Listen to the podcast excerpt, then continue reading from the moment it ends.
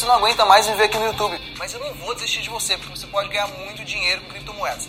Sai daqui do meu canal, pô. Vai pro YouTube, pô.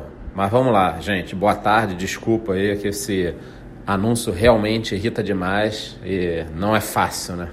Eu queria trazer rapidinho para vocês uma atualização. O Bitcoin continua ali na faixa dos 8.200 a 8.300 dólares, mas eu sigo otimista. Por quê? Tá? Inclusive eu quero gravar um vídeo falando um pouco mais sobre isso. Porque as notícias continuam muito boas. Então o CEO da FedEx acabou de soltar uma nota dizendo que acredita que a tecnologia blockchain é indispensável. A HTC, fabricante de celular, está em vias de lançar um celular já com uma wallet dentro, com suporte. A Tron lançou um novo site. Alguns condados americanos estão pensando em liberar pagamentos de impostos com Bitcoin.